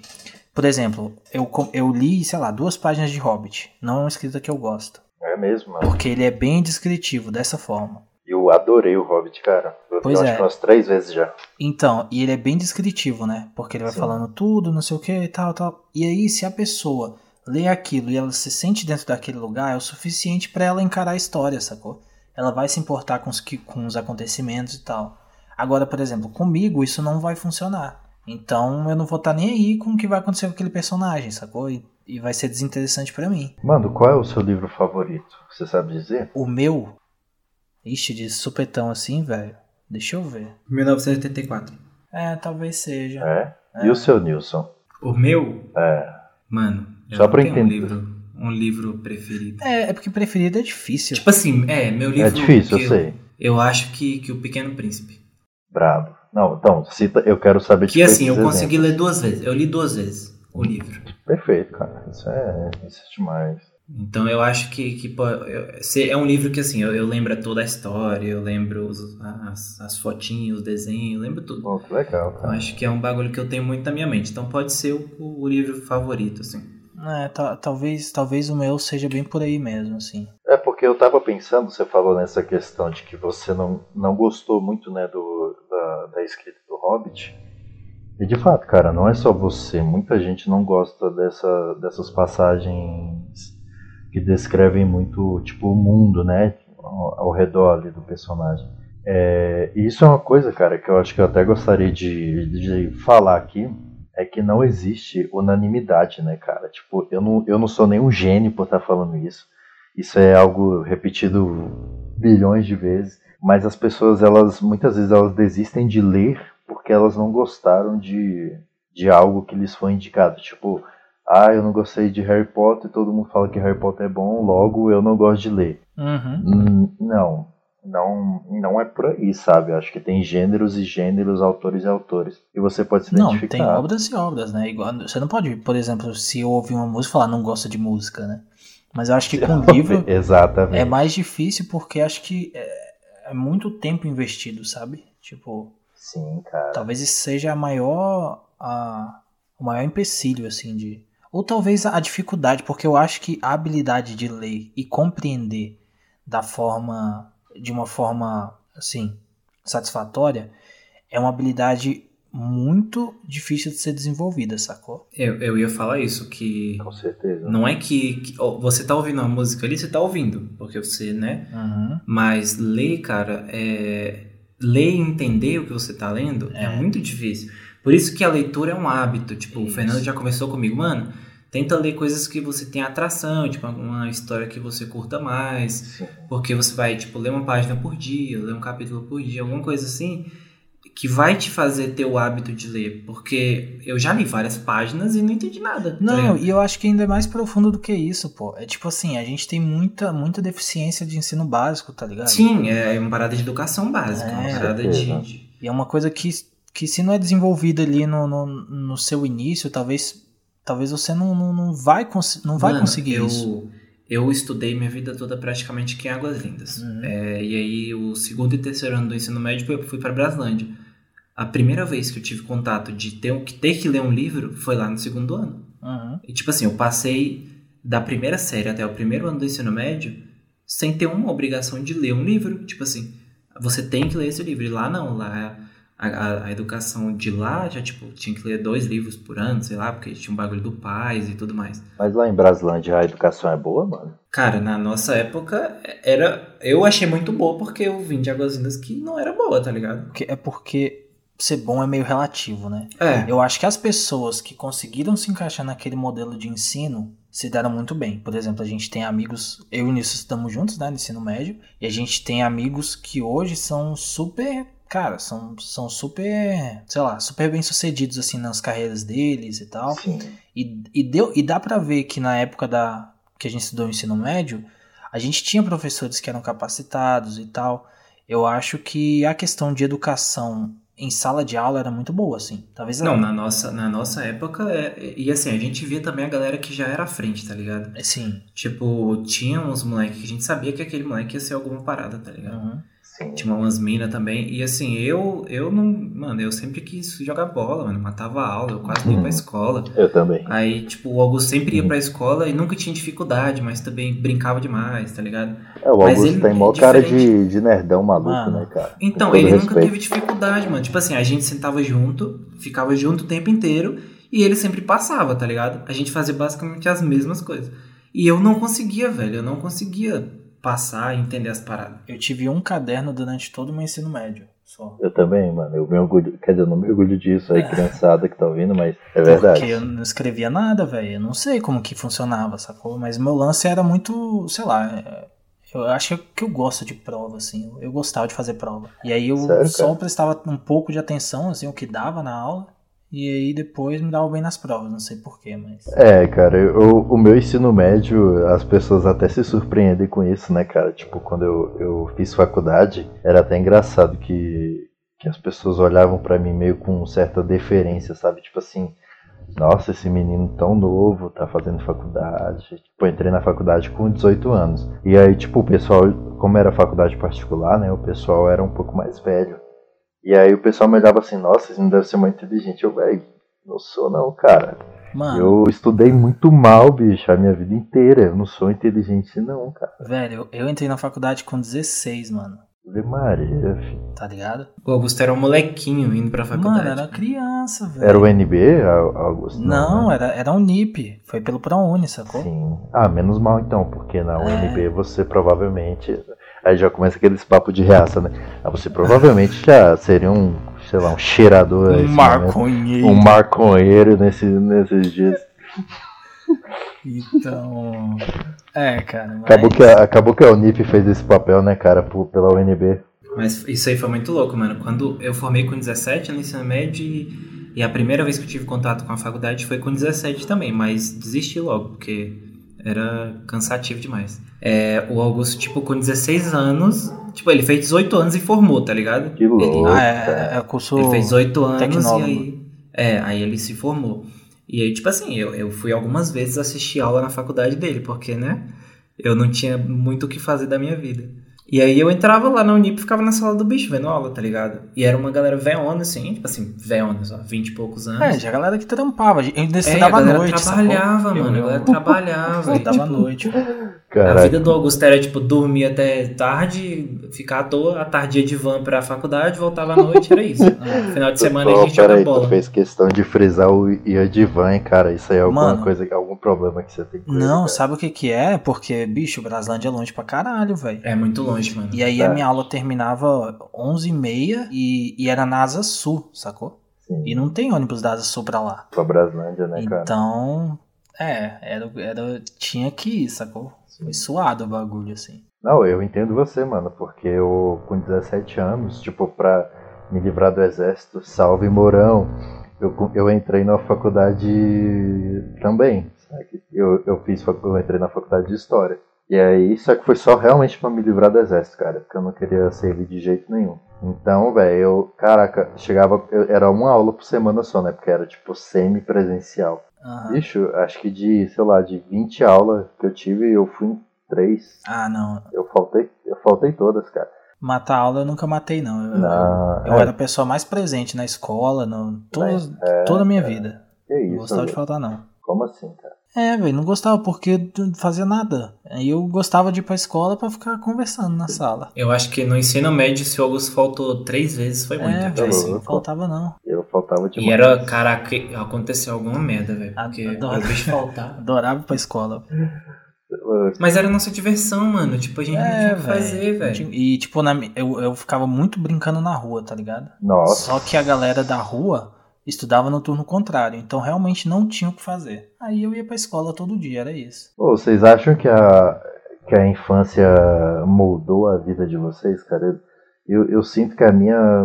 Assim, eu sei que de todo mundo é assim, né? Mas eu consigo ver claramente a, as influências da minha infância na minha, no meu modo de ver o mundo, sabe? É muito, é muito louco isso, cara. Eu brincava muito na rua também, cara. Ah, mano, eu não, eu não, eu não, não sei falar isso, porque Sei lá. Eu acho que assim, hoje eu percebo que algumas coisas eu não tinha maturidade para entender e hoje eu consigo entender algumas delas. E se passaram na sua então, infância? Tipo, é, então algum, algum resquício de personalidade pode ter vindo sim da, da minha infância. Sim. Mas eu acho que assim, é um papo muito profundo para é. ter ah, sobre sim, moldar ou não. Eu acho que assim, minha adolescência foi mais e depois dos 18 anos, assim, acho que foi onde minha, minha mentalidade foi, foi confirmada mesmo. Porque, mano, o Augusto me conheceu, eu era escrotíssimo, mano. Eu era.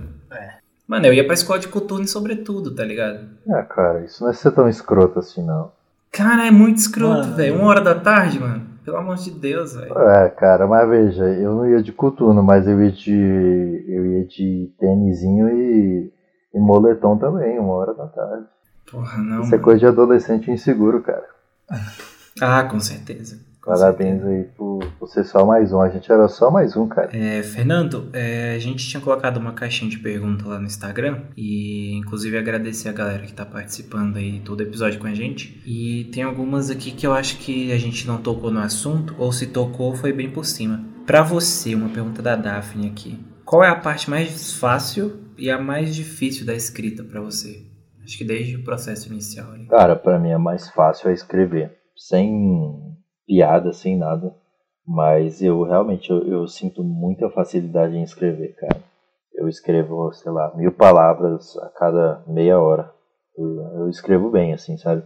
O Stephen King, por exemplo, ele demora uma manhã inteira para escrever duas mil palavras, mais ou menos. E eu escrevo. Caraca. Não, eu então escrevo muito rápido. Muito mesmo, né? Isso é uma facilidade que eu tenho. A dificuldade que eu tenho é quanto à rotina, porque eu tenho muita dificuldade de estabelecer uma rotina de escrita, sabe? Então eu tenho dificuldade, por exemplo, de escrever é, toda todo dia às 8 da manhã, por exemplo. Cara, é muito difícil para mim, sabe? Então acho que isso é uma coisa que eu tenho dificuldade. Mas a escrita ela me vem muito facilmente, cara, sem sem querer pagar de de malucão aqui, mas é verdade. Massa. É, eu vou fazer uma segunda pergunta aqui também, pra gente encerrar esse bloco, que também é da Daphne, que é qual das suas histórias te define? Meio filosófico.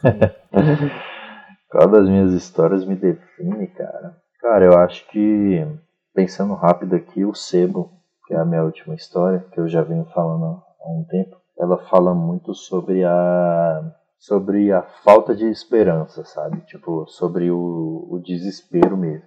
Não é que isso me define no sentido de que eu não tenha esperança, de que eu não tenha, sei lá, vontade de, de crescer ou algo assim. Mas eu tenho muita. Eu, tenho, eu sou muito cético quanto a, a vida, sabe? Tipo, eu acho que é, tudo é muito difícil, sabe, cara? Eu não sei se é pela vida que. É porque assim, a gente é moldado pelo que a gente vive, né, cara? Então eu acho que não. Eu tenho muita dificuldade de, sei lá, ser muito positivo, assim, sempre, sabe? É algo que, inclusive, eu trabalho bastante. Mas o Sebo, se vocês... Quem leu vai saber, cara. É um, é um conto sobre o desespero mesmo, assim. Ele é, ele é um conto onde tudo acaba dando, dando errado, como, como se é de esperar. Aproveitando essa pergunta aqui, na verdade não foi ninguém que fez, mas eu pensei aqui agora, a ordem que você colocou os contos no livro, ela foi pensada realmente para que a, a, a, história que você mais se identificasse, talvez a que você julgue ser a melhor, ser a última? Cara, na verdade, é, eu meio que me arrependo um pouco da, da ordem que eu, que eu coloquei no livro, sabe? Porque eu acho que a primeira história ela é muito boa, mas eu acho que eu talvez devesse ter começado com uma história um pouco mais convencional mas sim, cara, no, no final das contas eu pensei em, em começar o conto com o, o, livro com um conto um pouco grande, que é o segundo maior do livro, e terminar com o maior, porque eu acho que as pessoas gostariam, né, de, de ler algo um pouco mais mais completo de início, depois passando por contos menores que são bons também. Eu tenho alguns contos é, que, eu, que são que eu gosto demais e são bem curtinhos no livro. E terminando com o meu conto favorito, que realmente é um conto que eu, que eu gosto muito e eu, eu digo com, com sinceridade que eu realmente acho que é um ótimo conto. É, não, você já falou de algumas inspirações e tal durante o programa, mas agora a gente vai para aquele bloquinho gostoso demais que é o que das indicações, né? Uhum. Então a gente pediu aí para você separar três indicaçõezinhas e aí manda bala, cara. Cara, olha só. Como diz o nosso querido aí, grande quadrinista Max, nem conheço, mas já considero Pax, ele separou as coisas por, por gêneros né, de arte que ele acha que são ótimos. Tipo assim, que são os favoritos dele, né? Então eu também escrevi, cara. Eu não sei se tu lembra, Nilson, mas eu te falei que eu tinha separado mais e tal. Mas eu pensei melhor, cara. Eu acho que eu devo indicar coisas mais de nicho mesmo, assim. Ou de nicho não, mas tipo, talvez menos conhecidas, sabe? O primeiro é um jogo de, de videogame, de computador. Brabo. Nossa, quem não jogou, jogue, por favor. E é um jogo, cara, que. É, sei lá, cara, eu tenho muito carinho por ele. Que é o Alien Isolation. Vocês já ouviram falar? Já, mas eu nunca joguei não. Cara, então, ele é um jogo assim, simplesmente. É, dá muito medo, cara. Tipo, é um jogo que dá muito medo. Tem uma história muito boa. E eu joguei esse, esse, esse essa coisa assim, esse, esse, demônio, num período muito ruim, bicho, da minha, da minha vida, que foi ano passado. Pô, eu, eu fiquei de cama basicamente um mês, né, ano passado. Provavelmente devido a, a ataques de pânico, enfim, eu acabei.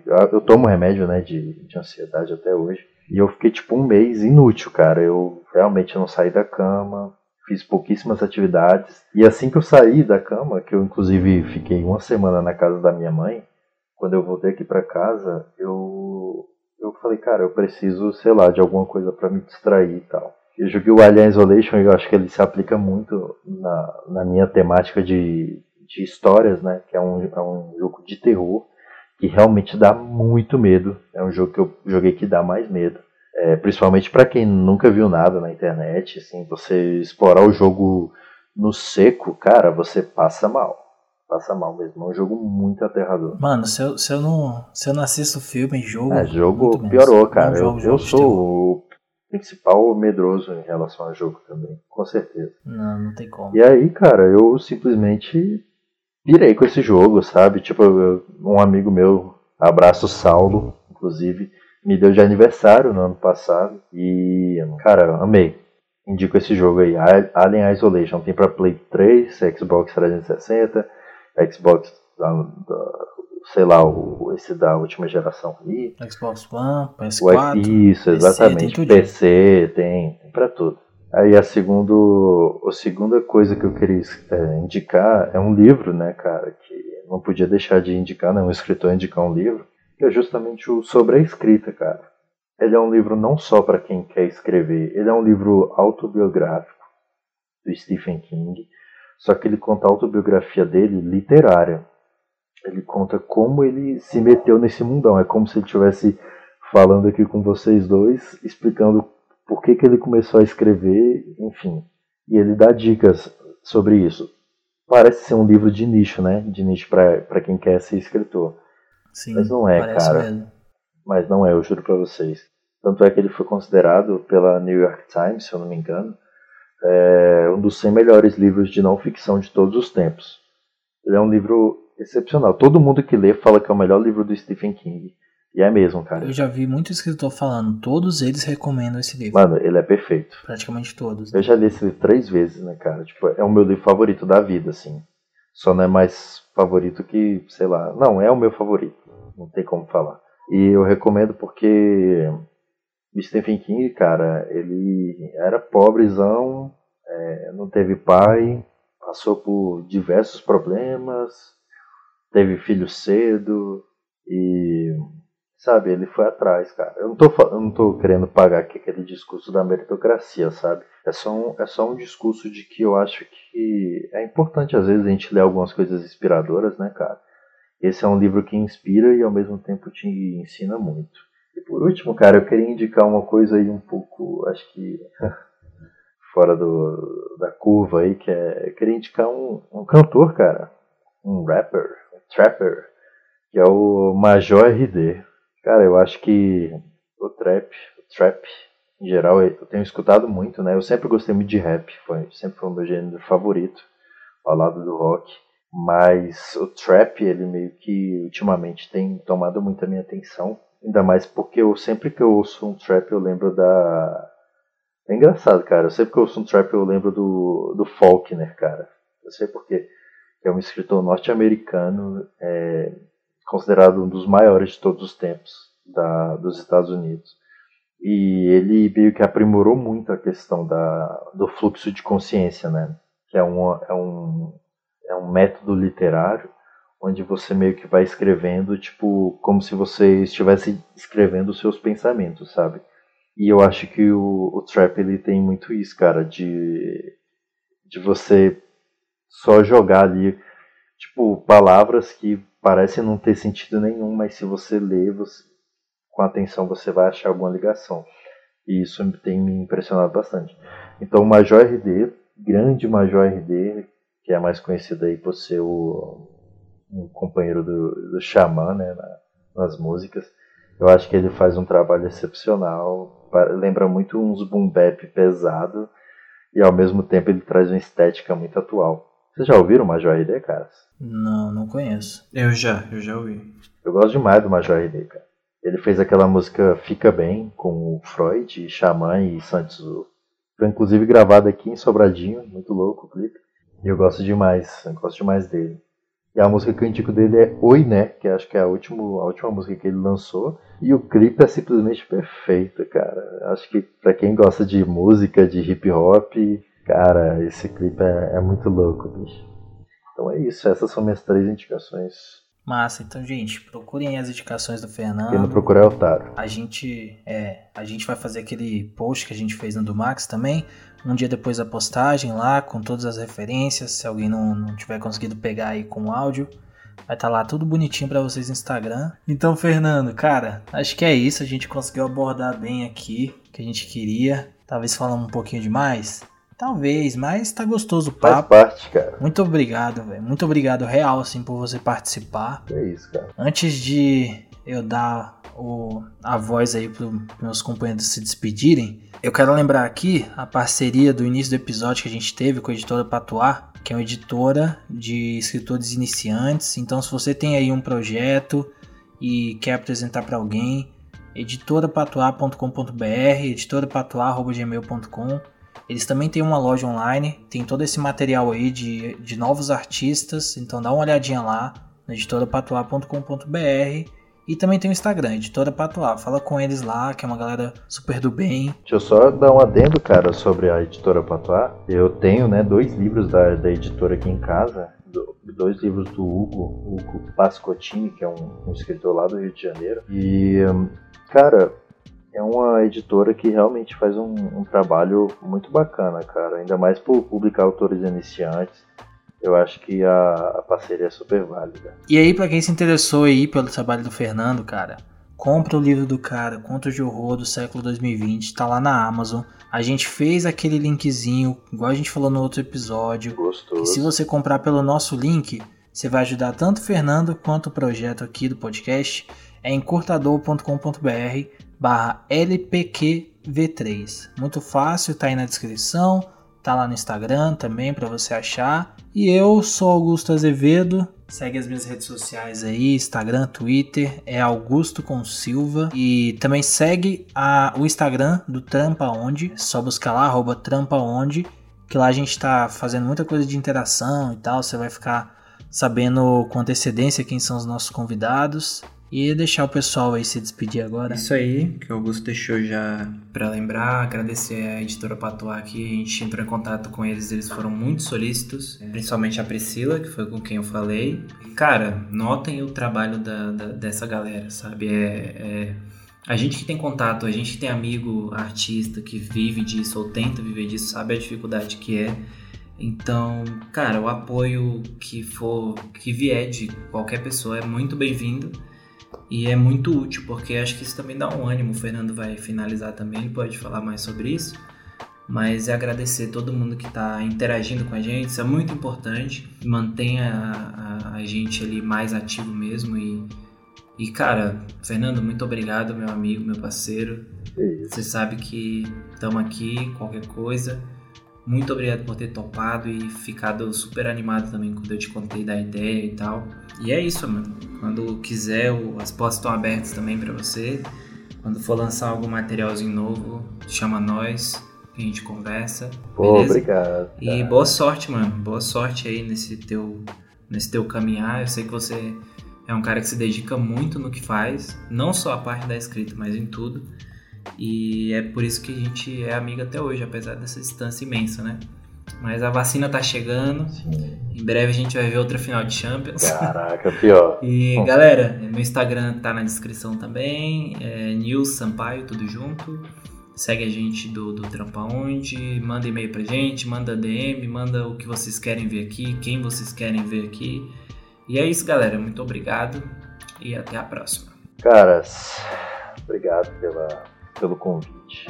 Eu fiquei muito feliz mesmo, porque é que nem eu falei pro Nilson, né, velho? Ah, quem é escritor, acho que isso aqui é uma chance de falar um pouquinho aí do trabalho, porque é difícil, né?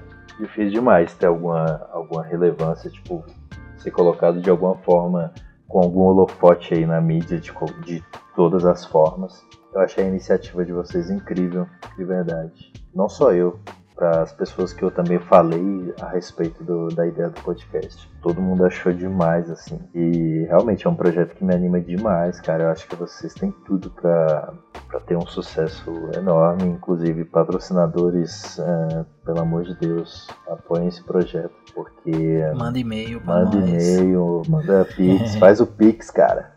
Faz o Pix. Faz o Pix, cara, pelo amor de Deus. Então, obrigado. É, leiam o meu livro, porque é um livro bom, com todo respeito à, à humildade é, existente na humanidade. Mas é um livro bom, sim, cara. Vale a pena ler, tem umas histórias bacanas, principalmente para quem gosta de, de terror ou de suspense. Mas para quem não gosta também, é uma história leve, até minha tia leu. Minha tia só leu a Bíblia até hoje, ela leu meu livro também. Então, vamos, vamos ler o meu livro. É Fernando Bor.gs. É, o Instagram não me deu verificado ainda, cara, mas acho que é porque eu só tenho 400 seguidores. Oi? Não, nada a ver. É porque eu não. É outra história lá, da coisa lá.